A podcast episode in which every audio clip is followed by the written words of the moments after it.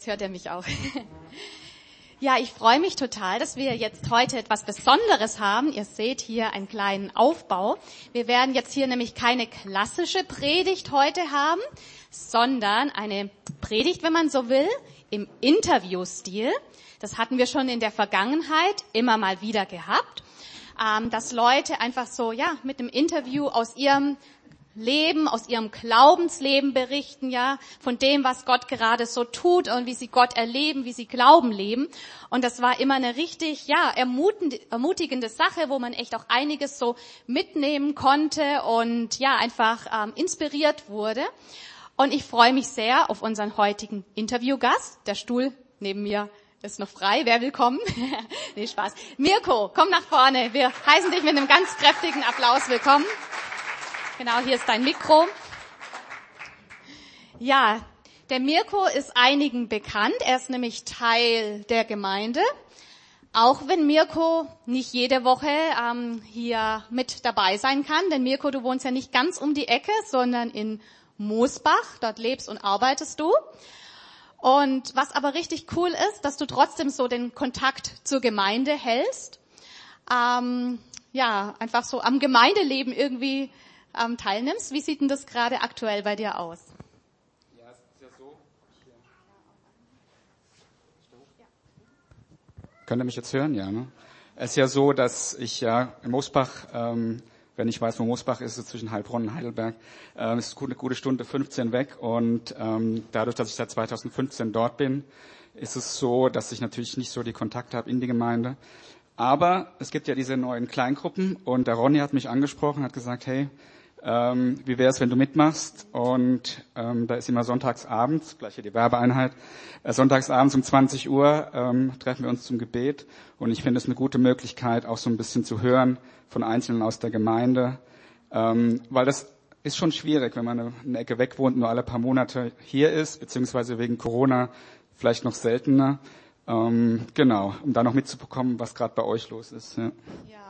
Voll cool. Also was es da so an Möglichkeiten gibt, doch heutzutage auch im Kontakt, ja, miteinander zu stehen, miteinander zu beten, auch wenn man teilweise räumlich entfernt ist. Und ich meine, gut, da haben wir im letzten Jahr natürlich auch echt nochmal dazu lernen müssen und dürfen. Und ja, es ist eine ganz neue Chance. Zoom, Kleingruppe von einem ja, guten Jahr hätte man sich das noch gar nicht so ohne weiteres vorstellen können. Aber ja, coole Möglichkeit. Ja, du hast gesagt, ihr betet da auch miteinander, ihr betet für Anliegen aus der Gemeinde, ihr betet auch für die Mission. Und Mission ist ja was, ähm, ja, was dich sehr stark betrifft, denn du arbeitest bei einer Missionsgesellschaft. Und kannst du uns darüber was erzählen, ähm, wo du da arbeitest und was deine Aufgabe ist? Ja, irgendwie, also habe ich immer mit Mission zu tun gehabt, obwohl ich mich da eigentlich gar nicht so vorgedrängelt habe. Aber ich war ja früher mal in der Missionsgemeinde und jetzt arbeite ich bei einem Missionswerk ähm, bei OM in Mosbach.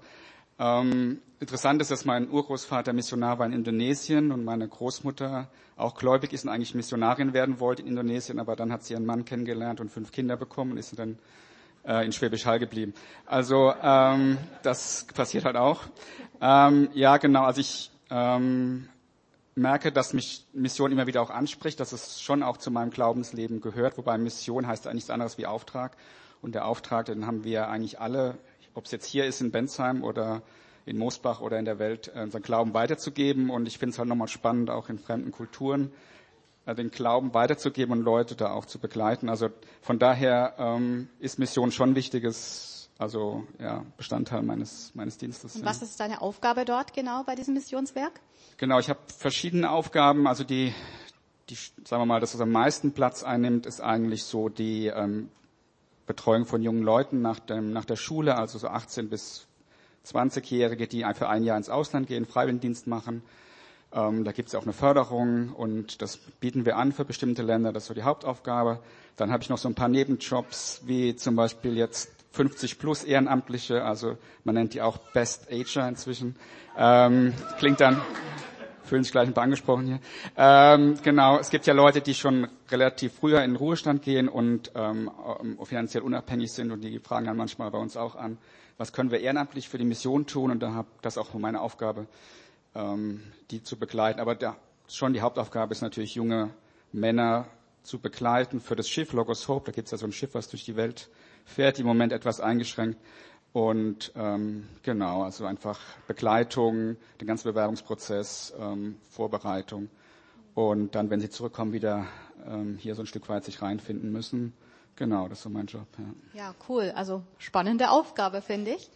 Und jetzt so die Frage, wie kam es denn bei, bei, dir dazu, dass du ja bei einer Missionsgesellschaft arbeitest? Wolltest du schon immer irgendwie was Missionarisches machen? Also du hast erzählt von deinen Omas und so, die teilweise da schon in die Richtung so ähm, unterwegs waren. War das schon immer ein Berufswunsch von dir? Oh, also wurde dir der Glaube sozusagen in die Wiege gelegt oder hat sich das erst irgendwie mit der Zeit so entwickelt? Ja, also von, von daheim aus, von meinen Eltern, ähm, da war jetzt kein, die waren nicht, also nicht gläubig und da war jetzt kein ähm, Glaubensleben da, außer von meiner Großmutter, wenn wir mal dort waren, habe ich mitbekommen. Also ich hatte jetzt nicht eine Vision, so wie Reinhard Bonke mit acht Jahren sieht da blutgewaschenes Afrika und weiß, er wird das da mal predigen und so. Bei mir ist es, glaube ich, sehr spät eigentlich, dass ich erst da auch in den Dienst gekommen bin mit, ich glaube, 47. Interessant ist es für mich eher so im Rückblick zu sehen, dass sich viele Dinge so vorbereitend ereignet haben. Also ich habe ja mal Jüngerschaftsschule gemacht über, vor über 20 Jahren und hatte da die Idee schon mal was mit einem Dienst zu machen. Dann habe ich aber erst noch beruflich verschiedene andere Sachen gemacht, habe im Personalbereich gearbeitet, war immer wieder im Ausland auch für Kurzeinsätze mit, mit der Mission und als ich mich dann 2015 bei OM beworben hat, hat es eigentlich so genau gepasst im, im Rückblick, dass eben für die Stelle, die gesucht worden ist, also Personalbetreuer für Leute, die ins Ausland gehen, weil ich eben schon Auslandserfahrung hatte, weil ich eine Personalausbildung hatte, äh, Jüngerschaftsschule gemacht. Also es hat sich alles irgendwie so vorbereitet, aber ich konnte jetzt nicht sagen, dass ich genau wusste, was weiß ich, in 2000er Jahren, in 2015 werde ich mal bei ähm, OM in Moosbach arbeiten. Also kann ich absolut nicht sagen. Ja. Und wie war das, als du ähm, so dich klar für ein Leben mit Gott entschieden hast? Wann war das? War das einige Jahre davor oder wie war das? Ja, also ich ähm, bin ja ein Freund von Kai Buch und der war, nee, damals war noch kein Pastor, aber wir waren befreundet durch ein Fotogeschäft, was es früher mal hier in, hier in Bensheim gab. Und ähm, Kai ist dann also äh, gläubig geworden irgendwann und äh, ich hab, fand es halt spannend, wie er sich verändert hat. Und er hat mich dann auch eingeladen in den Kreis junger Erwachsener, so hieß es damals, ich glaube heute nennt man das auch moderner, aber damals hieß es so, es war 1997, äh, eingeladen. Ich fand das schon interessant, aber habe mich auch ein bisschen geziert. Dann bin ich irgendwann hin und habe gemerkt, das ist doch eine Gemeinschaft, die mich interessiert, weil die Menschen sehr unterschiedlich waren in der Gemeinschaft und trotzdem so eine Liebe zwischen den Menschen war. Ähm, anders wie in einem Sportverein, wo man manchmal sich so beweisen muss, war das anders und es hat mich dann schon auch interessiert.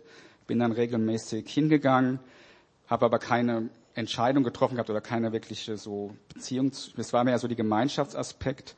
Und dann, ähm, ja, 1997 war so eine Wochenende in Altensteig, wo es darum ging, auch so, ähm, ja, einfach eine Gemeinschaft zu haben. Und da hatte der jetzige Missionsleiter, Gaetan Roy, hat er erzählt von einer Jugendgruppe, die, die er begleitet hat und wo auch einige sich nicht entschieden waren und einfach nur so Mitläufer waren. Und da war es dann wirklich so, dass Gott mich ganz konkret, also nur mich angesprochen hatte, also so in einem Zwiegespräch, ob ich denn wirklich mein Leben für ihn geben will oder ihm nachfolgen will. Und ich wusste, das ist dann dran, weil ich davor war das eher so die Gemeinschaft, die ich wollte, aber nicht unbedingt ähm, die wirkliche Nachfolge. Und das hat mich dann sehr bewegt. Und da, das war also dann ja ähm, die Entscheidung für mich, das war so April 97. Und seitdem bin ich auf dem Weg, jetzt sind es ja auch schon über 20 Jahre. Ja. ja, cool. Also du hast angefangen, Jesus nachzufolgen und nachfolgen bedeutet ja tatsächlich so, auf dem Weg mit ihm zu sein und dann einfach Stück für Stück sich führen zu lassen. Und ich finde das ganz interessant, wie du das so beschrieben hast, weil es waren einfach alles so, es hat alles so gepasst, einfach Schritt für Schritt und ähm, wie Gott dich auch an deinen jetzigen Platz in deinen Job und deine Berufung hineingeführt hat. Und oft erkennt man das ja erst im Nachhinein so, was, wozu, wie vielleicht auch gut war und kann einfach so im Rückblick auch so ein Stück roter Faden dann erkennen. Ja, jetzt bist du an dem Platz, wo du einfach gerade das Gefühl hast, hey, hier kann ich Gott wirklich dienen und einen Unterschied machen. Du machst ja deinen Job nicht, ähm, schätze ich mal, weil du dort Großverdiener bist oder so oder nicht ähm, wirklich, ne? ja genau oder um Karriere zu machen, sondern ja wirklich mit deinem Leben einen Unterschied zu machen. Das ist echt ja cool. Und ja, die aktuelle Zeit, Corona-Krise, ähm, ist ja für uns alle irgendwie auch jobmäßig und so weiter, privat auch ja eine herausfordernde Zeit, bestimmt auch für deine Arbeit oder und für euch im Missionswerk. Was hat sich da verändert? Was Ja, ist da herausfordernd? Also das Spannende ist natürlich ein Missionswerk, das in 110 Ländern aktiv ist mit, ja, je nachdem, wie man- wie man es zählt, bis zu 5000 Mitarbeitern, Ehrenamtliche und Vollzeitler. Ähm, da, geht, da lebt natürlich viel vom Austausch von Entsendungen in andere Länder und das ist ja gerade echt eine Herausforderung. Das Interessante ist, ähm, dass es trotzdem fun funktioniert in gewisser Weise, aber natürlich eingeschränkt. Ähm, also bei mir ist zum Beispiel so, dass ich weiterhin Anfragen habe von jungen Menschen, die gehen möchten. Die Frage ist nur, wohin kann ich sie schicken? Im Moment geht's zum Beispiel eher in südliche Afrika, in manche Länder ist möglich, in Osteuropa in, oder in Europa. Manche Kontinente sind relativ ausgeschlossen gerade, also Asien oder Südamerika, weil einfach die Zahlen zu hoch sind und das kann sich natürlich auch schnell ändern. Und das ist natürlich auch so eine Sache, wo wir den jungen Leuten sagen, du kannst dich gerne bewerben für das Land, aber wir wissen nicht, ob du wirklich da landest. Vielleicht musst du noch warten eine Zeit. Vielleicht musst du in ein anderes Land gehen. Also es ist natürlich mit Corona kompliziert geworden, auch fürs Schiff. Ich habe ja viele Jungs, die aufs Schiff gehen. Auch da sind jetzt gerade in der Karibik. Wo wollen sie hingehen? Wer will ein Schiff haben mit äh, 300 Leuten aus verschiedenen Ländern? Ähm, da fang, fangen wahrscheinlich schon manche Staaten an, das wirklich zu überlegen. Nehmen wir, die, nehmen wir die für eine Zeit, können die eine Zeit bei uns am Hafen sein? Also das ist echt ein Riesenaufwand. Wunder, dass es so funktioniert, immer noch mit Corona, das Schiff. Das ist das eine. Und das andere ist natürlich auch für uns, ähm, Seminare finden weitestgehend online statt, äh, Team-Meetings online, ähm, Interviews online. Also es ist natürlich eine Herausforderung. Unser Gästehaus ist geschlossen seit fast einem Jahr. Ähm, Seminare finden nicht statt. Ähm, viele sind auch in Kurzarbeit, also gerade so die mit Gästebetreuung zu tun haben. Die Köche sind daheim. Es gibt keine Mittagessen. Ähm, das sind so Herausforderungen. Wir sind dankbar, dass für letztes Jahr trotzdem die Spenden nicht in dem Sinn nachgelassen haben, sondern dass es trotzdem noch kostendeckend war. Aber die Spannung ist natürlich auch bei uns, wie wird es jetzt mit der Wirtschaft weitergehen. Ja. Okay, können wir nachher gerne auch nochmal für beten und auch konkret für deinen Job, weil ich glaube, das ist wirklich sehr herausfordernd in der Zeit, wo sich so wenig irgendwie planen und absehen lässt. Ähm, ja, wo soll man die junge Leute hinschicken? Da braucht es ja wirklich total krass viel Weisheit, wie man da jetzt vorgeht. Also ich finde, ich blicke ja schon manchmal hier nicht mehr durch, gell, was ist gerade wie möglich und erlaubt und was kommt morgen und was ist übermorgen. Aber wenn es dann noch um andere Länder geht und die Verantwortung dann für junge Menschen, ist es natürlich nochmal eine ganz andere Nummer. Da beten wir gerne dafür. Ja, du selber bist ja vor einiger Zeit auch mal in einem anderen Land gewesen. Also du bist nicht nur hinterm Schreibtisch in der Organisation Verwaltung, sondern hast auch einen Missionseinsatz mal mitgemacht. Ähm, wie war das für dich? Wo warst du? Was für Erfahrungen hast du da gemacht? Also grundsätzlich darf ich als Personalbetreuer, so war mal die Regel, einmal im Jahr ein, ein Einsatzland besuchen. Mit Corona hat sich das natürlich jetzt geändert. Ähm, und ähm, das ist auch das Schöne an natürlich an der Arbeit, dass man nicht nur am Schreibtisch sitzt und die Leute begleitet, sondern dass man auch mal ins vor Ort gehen darf. Das ist auch wichtig, manchmal um einfach zu sehen, wie sind die Zustände wirklich vor Ort, wie ist die Kultur dort, wie ist ähm, die Mitarbeiter, die OM-Mitarbeiter im Ausland, wie sind die aufgestellt, klappt das mit dem Mentoring und so weiter. Also ich war zweimal in Sambia, das ist so, mein Afrika seit meiner Jüngerschaftsschule ist für mich schon ein sehr spannendes Land. Also ich glaube Afrika, also so südliche Afrika, entweder man liebt es oder man mag es nicht. Ich gehöre also zur ersten Gruppe. Und ähm, von daher bin ich nach Sambia. Und was das Spannende ist, auch für den Glauben, und deswegen mache ich auch gerne Werbung für so Einsätze, ähm, dass du da erlebst deinen Glauben nochmal anders, weil die Menschen dort ihren Glauben und ihre, ja, einfach ihre Nachfolge anders leben wie wir. Also ich würde vielleicht ein paar Schlagworte sagen. Wir sind ja sehr konzentriert auf so ähm, Gemeinschaft mit Jesus haben, äh, stille Zeit, ähm, Gott als Vater. Und dort in Sambia ist zum Beispiel die Ausrichtung stärker auf den Dienst, was eine Ehre, Gott zu dienen, ein Missionar zu sein, ist es Höchste oder Pastor, mein Leben hinzugeben, auch Herausforderungen, Schmerzen auszuhalten, ist völlig da legitim. Ähm, das ist schon ein Unterschied zu uns. Ähm, natürlich sind die Menschen auch Leid gewohnter vielleicht als wir. Und dennoch ist eine Fröhlichkeit und eine Freude da, die uns manchmal fehlt. Und trotzdem ist nicht alles Gold da. Da gibt es auch Dinge, die nicht schön sind und Dinge, die ähm, ja schwierig sind. Aber ähm, man kann etwas bei so einem Einsatz kann man oder ein Ausland, wenn man ins Ausland geht, kann man schon was für sein Glaubensleben mitnehmen. Das erlebe ich auch bei den jungen Leuten, wenn die ein Jahr unterwegs sind. Das bereichert ja das eigene Glaubensleben, wenn ich sehe, okay, es gibt ja nicht nur diese eine äh, Art und Weise, Gott nachzufolgen, diese also zum Beispiel nur, es gibt nur das CCB und hier ist hier ist genau das, was ähm, wie es äh, lang geht, ne? ähm, sondern man kann seinen Glauben auch anders leben. Manchmal ist es auch herausfordernd, es dann zu sehen, ähm, aber bereichernd, ja, genau. Also unglaublich horizont erweiternd, auch selber mal so einen Missionseinsatz mitzumachen. Kann ich nur bestätigen. Ich war als, ja, jetzt hätte ich schon fast gesagt, junger Mensch. Immer Definitionssache, genau, auf jeden Fall. Vor meinem Abitur war das. Da war ich auch mal auf einem Missionseinsatz mit OM, der Organisation, bei der Mirko jetzt arbeitet. Und ähm, ich war damals drei oder vier Wochen in Albanien.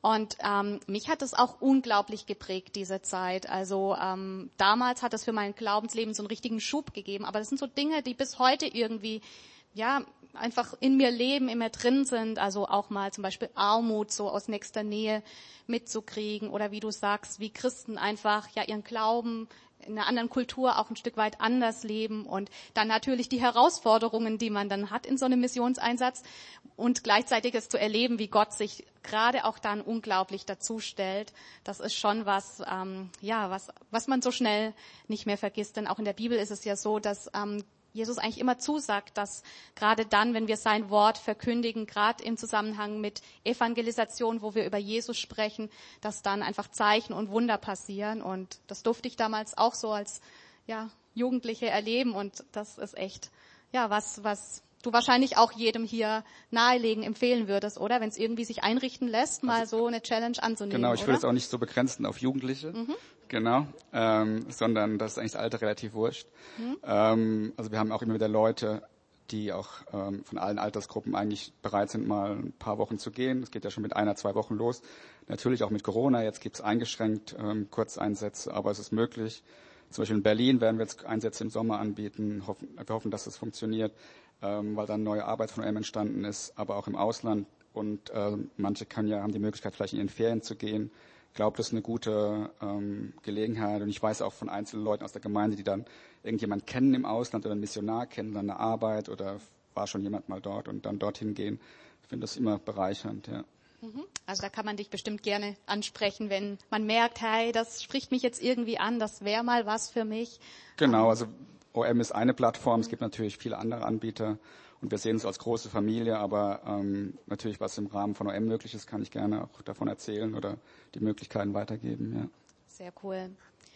Ja, du arbeitest ja jetzt in Vollzeit dort im Missionswerk, aber wie du sagst, ich meine, ähm, natürlich ähm, für viele ist es nur möglich, mal hier oder da eine, ein, zwei, drei Wochen mal einen Missionseinsatz mitzumachen ich denke, darüber hinaus kann man ja trotzdem einen missionarischen Lebensstil auch führen, auch ja in seinem Alltag. Ähm, und es geht ja bestimmt nicht drum, auch aus deiner Sicht, dass jeder jetzt ein Missionar wird, oder?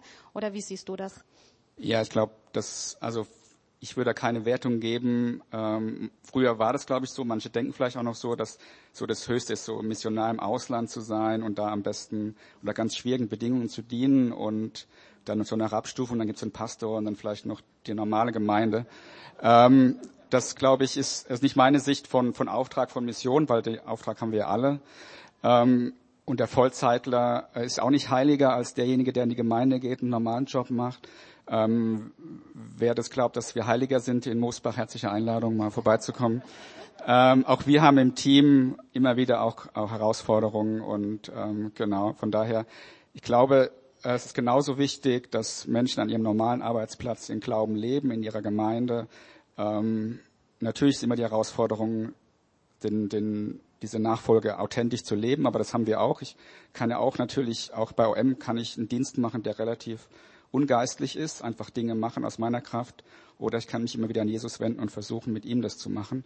Insofern würde ich da keine Unterscheidung geben zwischen Vollzeitler und, und jemand, der äh, seinen Job macht und in die Gemeinde geht. Ähm, ich sehe es als Privileg an, das machen zu dürfen, aber ich hinterfrage das auch immer wieder, weil ich denke, es ist nicht kein Automatismus, dass ich jetzt sage, bis zur Rente bin ich jetzt bei OM und äh, toll, sondern äh, es ist ein Dienst, es, es lebt von Spenden und ich muss mich schon fragen, ist es mein Platz, ist es meine Leidenschaft?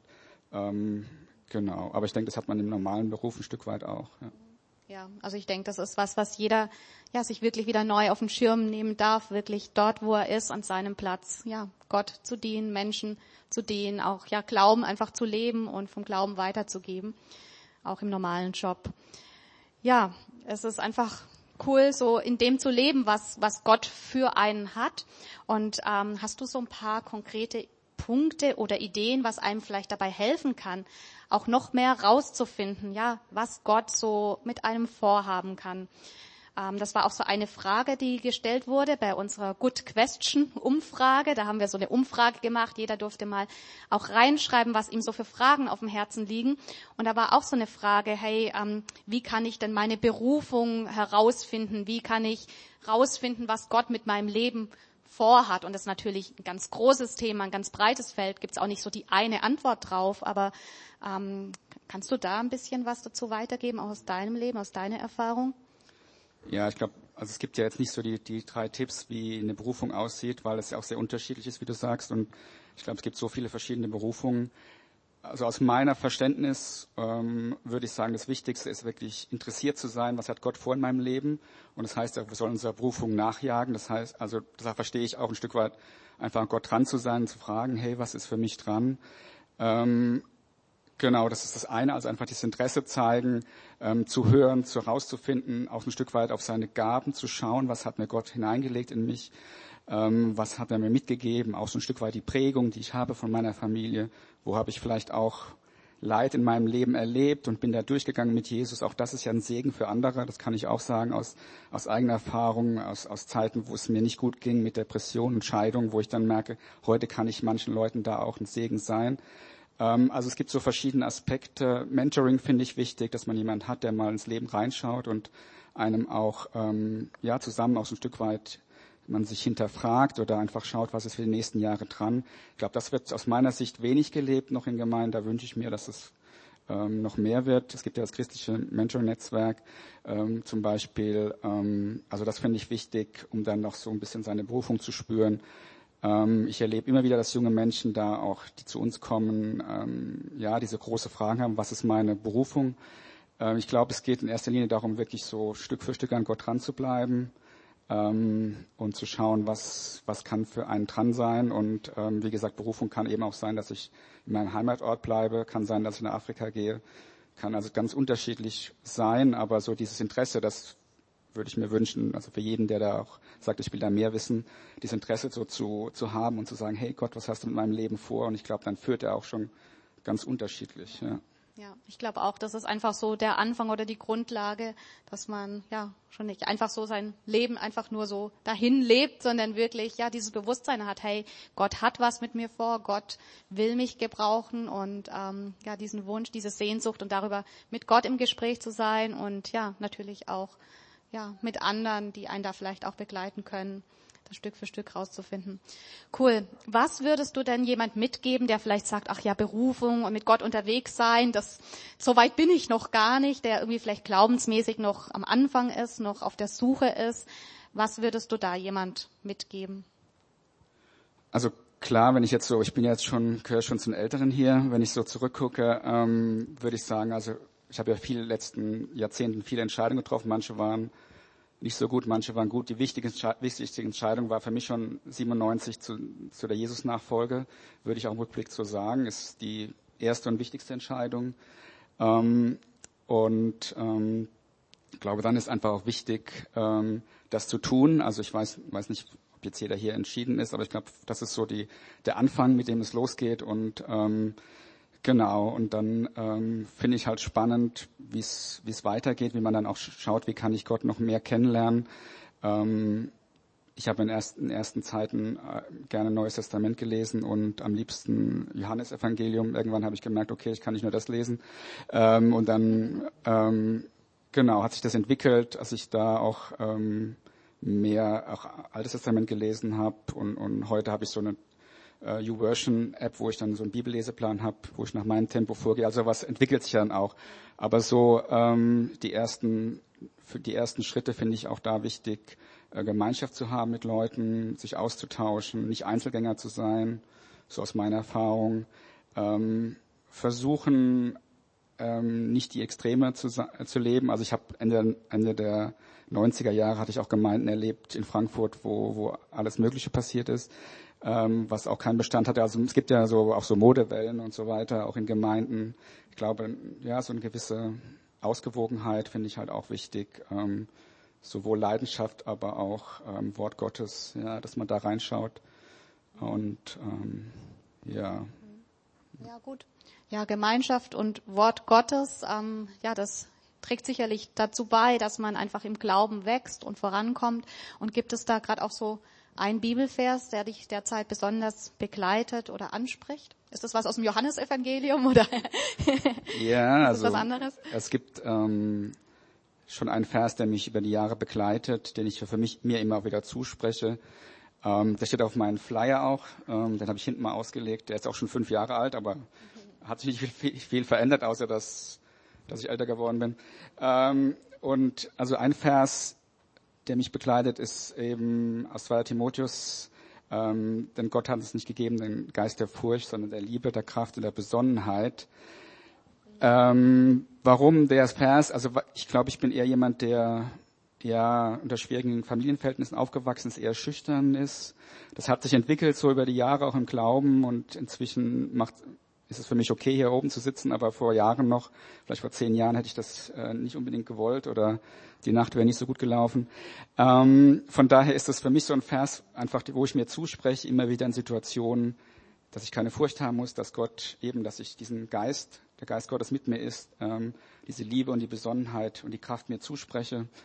Und ähm, das ist so mein, mein Vers. Es gibt natürlich andere, die ich auch sehr gerne mag. Aber ähm, das spricht so zu meinem Leben. Ähm, ich will auch kein, nicht, Furcht, nicht von Furcht beeinflussen lassen. Ähm, man darf es wahrnehmen, denke ich. Und es gibt auch Situationen, die schwierig sind. Aber so dann wieder zu Gott zu kommen und zu sagen, hey, aber ich weiß, mit dir ne, kann ich über Mauern springen oder mit dir schaffe ich das, besonnen zu bleiben und mich nicht ähm, von der Angst ähm, ja, zu sehr, zu, zu sehr auf die Angst zu fokussieren. Gerade jetzt in Corona-Zeiten ist es ja auch so ein muss man auch immer gucken, wo, wo ist es gesund, ähm, wo ist es zu sehr angstgesteuert. Ja. Ja, ein cooler Vers. Ich glaube, der spricht auch wirklich rein, gerade in so in die aktuelle Situation, in der wir drin sind. Das, und das dürfen wir wirklich mitnehmen, auch ja für uns und für unseren Alltag, dass wir das immer wieder neu auch so ja uns selber zusprechen oder einander zusprechen, dass wir eben ja nicht einen Geist der Furcht haben oder zu haben brauchen, sondern der Kraft und der Liebe und der Besonnenheit. Ich denke, ja, das ist wirklich eine starke Zusage aus dem Wort Gottes. Und gibt es auch eine oder mehrere Personen aus der Bibel, die für dich so irgendwie auch ein Vorbild sind und ähm, ja, wo du sagst, Mensch, die inspirieren mich richtig? Ja, also was, was mich fasziniert, dass die Menschen, die auch in der Bibel vorkommen, von denen erzählt wird, das sind ja alles so Pseudo-Helden, sag ich mal. Die haben ja alle irgendwie, einerseits sind es Helden, andererseits haben die auch ihre ähm, ja ihre Schwächen und ihr Versagen. Und das, so habe ich auch immer Vorbilder, die so auch manchmal abwechseln. Also eigentlich würde ich sagen, David ist für mich ein Vorbild, also jetzt nicht in allen Dingen, aber in ähm, einfach in der Leidenschaft, wie er Gott nachfolgt, wie er auch äh, das beschreibt und wie ja wie er das gelebt hat. Ähm, Im Moment finde ich Abraham ganz spannend, weil er auch jemand war, der losgezogen ist im Glauben, ähm, seine Sippe verlassen hat, in ein unbekanntes Land gezogen ist ähm, ja, und ähm, Gott hat ihm den Segen verheißen, dass er viele Nachfolger haben wird. Äh, zu der Zeit hat er keine Kinder gehabt, ja, also das sah überhaupt nicht danach aus, ähm, dass es genauso wird, wie Gott gesagt hat. Und Jahre später erst ähm, hat er dann ähm, äh, Kinder bekommen und ähm, hat ja noch ein bisschen versucht, an der Verheißung dann ein bisschen das zu beschleunigen. Aber ähm, genau, also da das ist, finde ich, jemand, der auch wirklich ähm, ja so gehorsam war im Glauben. Das finde ich vorbildhaft. So dieses da dran zu bleiben. Ähm, also Abraham auf jeden Fall auch cool, ja. Ja, super. Zum Schluss noch eine Frage. Gibt es so irgendwie ein Erlebnis mit Gott, das du in der letzten Zeit hattest oder wo du gerade drin steckst, dass du so an uns weitergeben möchtest, wie Gott einfach auch bei dir konkret am Wirken ist? Ja, also ich vielleicht wissen es manche, von Jahr haben wir eine Lebensgemeinschaft gegründet, also vorwiegend aus Leuten von OM. Das sind sechs Leute, die haben ein Haus gemietet im Odenwald, sehr schön und ähm, auf, dem, auf dem Land. Ähm, sind da eingezogen letztes Jahr im Mai, also genau vom Jahr und da ging auch, da war ja schon Corona am Laufen und wir merken natürlich jetzt auch zu sechs, sechs Einzelpersonen, das ist ein Ehepaar, vier Singles, wie das uns herausfordert, weil in dieser, dieser Gemeinschaft mit sechs Leuten haben wir die volle Bandbreite. Wir haben Leute, also wir haben eine Person drinne, die möchte eigentlich ganz normal leben, möglichst, ähm, und sagt, Corona ist jetzt nicht so äh, dramatisch. Und wir haben eine andere Person, die möchte eigentlich noch gerne noch mehr machen, wie vorgeschrieben ist. Und das auszuhalten, dazu brauchen wir Jesus, weil wir merken, dass diese Einheit schwierig zu kriegen ist. Also da ist die Frage, ähm, wie setzt man Rechte durch, wie setzt man seine Meinung durch. Und gerade bei Corona ist es natürlich so, hat jeder eine Meinung, aber eigentlich weiß keiner hundertprozentig, ob das richtig ist. Aber trotzdem prallen diese Meinungen aufeinander. Das sind Emotionen da im Spiel. Das erleben wir auch in dieser kleinen Gemeinschaft. Das haben wir auch bei OM in einer gewissen Weise.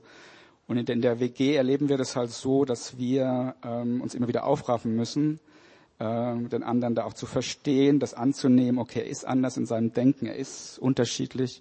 Ich kann nicht, ja, ich ähm, kann jetzt irgendwie nicht sagen, dass meine Meinung das Absolute ist.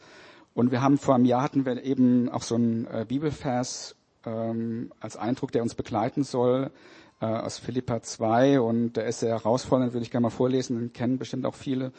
Und ähm, das ist natürlich auch ähm, ja die Herausforderung, das dann auch zu leben in der Gemeinschaft. Da geht es ja auch um ähm, Nachfolge, um Gemeinschaft. Jetzt muss ich gerade mal gucken. Genau, brauche ich die Brille.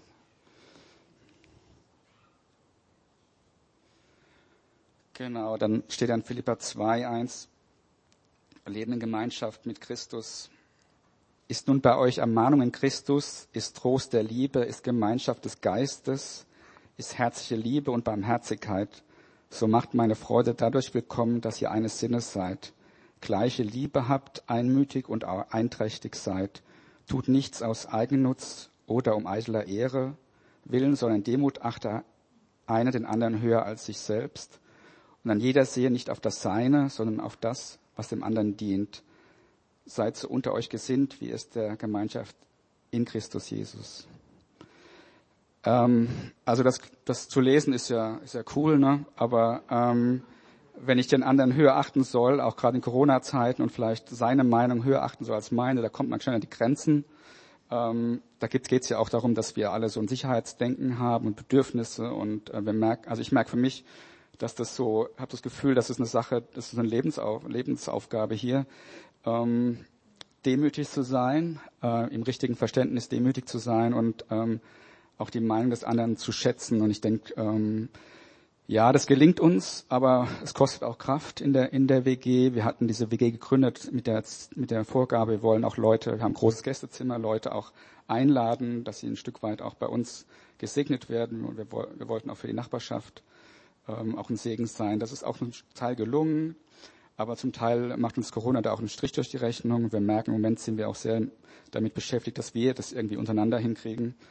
Ähm, also das finde ich spannend und herausfordernd. Und ich denke, es wird ja auch in der Gemeinde hier nicht anders sein. Auch da gibt es unterschiedliche Meinungen, ähm, wie, wie es in Corona richtig ist, sich zu verhalten und trotzdem den anderen nicht abzuwerten oder zu verurteilen für seine Meinung, ähm, finde ich echt herausfordernd. Und ähm, da erlebe ich immer wieder, dass Gott uns da auch ähm, zusammen hält. Ich glaube, wenn, wenn ohne Jesus hätten wir das Ding schon aufgegeben, ja, muss ich ehrlich sagen, weil da hätten wir gesagt, komm, das ist mir jetzt zu blöd, warum soll ich Rücksicht nehmen, nur weil der so super empfindlich ist. Ähm, ja, das sind ja Dinge, die einfach, die mein persönliches Leben dann betreffen, wo ich mich einschränken muss wegen dem anderen, wo ich äh, Rechte aufgeben muss wegen dem anderen und aus meinem Egoismus heraus würde ich sagen, nee, warum soll ich das machen? Ja, also ich will ja möglichst so leben, wie es mir angenehm ist und nicht wie der andere denkt. Ja. Ja, krass, also eine krasse Herausforderung, diese Verse dann so im Alltag auch zu leben. Aber cool, wie du sagst, dass Gott da immer wieder auch die Kraft dazu gibt. Ähm, genau.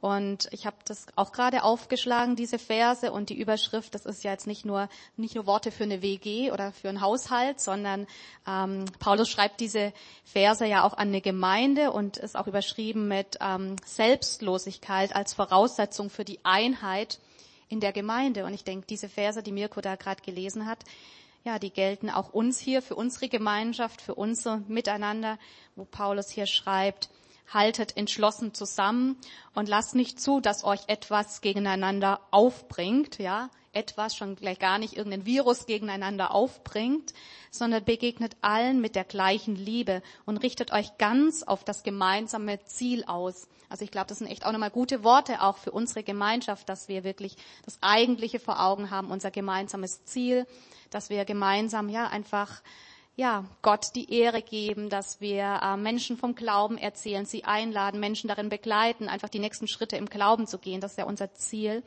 Und das sollen Rechthaberei, heißt es hier, und Überheblichkeit keinen Platz bei euch haben. Vielmehr sollt ihr demütig genug sein, von euren Geschwistern höher zu denken als von euch selbst. Jeder soll nicht nur auf das eigene Wohl ähm, bedacht sein, sondern auf das Wohl der anderen. Das ist die Haltung, die euren Umgang miteinander bestimmen soll. Und es ist die Haltung, die Jesus Christus uns vorgelebt hat, schreibt Paulus. Ja, sehr wahre und treffende Worte.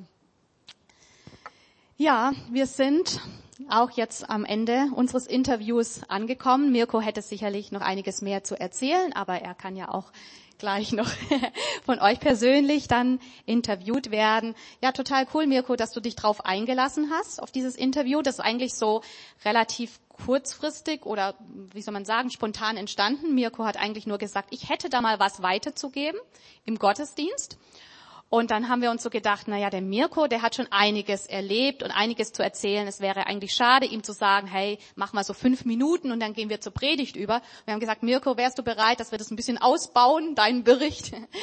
Und ähm, genau, deshalb an dieser Stelle, ja, nochmal herzlichen Dank für deine Bereitschaft und du kriegst nochmal einen ganz warmen Applaus. Ja, danke euch fürs Zuhören und die Möglichkeit. Ja, und dann schlage ich vor, wir enden jetzt einfach noch mit Gebet. Wir segnen dich auch ja für deinen Dienst dort bei OM. Und ich habe schon gefragt, Mirko, wärst du bereit, auch uns als Gemeinde, als Gottesdienstbesucher, als Gemeinschaft zu segnen? Hast du auch ja gesagt. Das ist cool. Und ja, lass uns das einfach so mitnehmen, was, was ähm, Mirko so auch weitergegeben hat. Ich denke, für jeden war vielleicht jetzt was anderes auch interessant oder ein anderer, ja, interessanter Aspekt dabei, aber ich nehme so für mich mit, hey, es lohnt sich wirklich, Jesus nachzufolgen, ihm ein klares Ja zu geben, da auch mal wirklich konkret die Entscheidung zu treffen, eine klare Entscheidung zu treffen. Ähm, ja, du hast ja auch gesagt, du warst lange so irgendwie mit dabei, aber irgendwann kam der Punkt und du hast gesagt, ja, Jesus, ich folge dir nach. Und dann ist Nachfolge eben tatsächlich, wie schon das Wort sagt, auch ja unterwegs zu sein, Jesus zu folgen, zu gucken, was hat er für mich, das Schritt Schritte einfach zu gehen im Glauben. Manchmal weiß man noch gar nicht genau, wo der Weg lang geht, war ja bei dir auch so, aber es lohnt sich einfach, ja, einfach mit ihm in Verbindung, im Gespräch zu sein, auch mit anderen Leuten natürlich und Stück für Stück so rauszufinden, was hat Gott mit meinem Leben vor? Und er hat was mit dir vor und er hat was mit jedem hier vor. Und es lohnt sich da wirklich danach zu fragen und sich leiten zu lassen und Gott in den Alltag einzubeziehen, auch wenn es herausfordernd ist, aber einfach ja auch in der Bibel zu lesen ähm, und ähm, da gibt es so viele geniale Zusagen, aber auch ja einfach Anleitungen für unser Leben, für unser Miteinander, wo wir einfach total davon profitieren können. Gut, vielleicht ja stehen wir noch mal miteinander auf und beten noch mal miteinander. Und ähm, ihr dürft euch gerne mit einklinken ins Gebet. Ich möchte jetzt einfach hier den Mirko segnen und der Mirko wird uns auch noch mal segnen.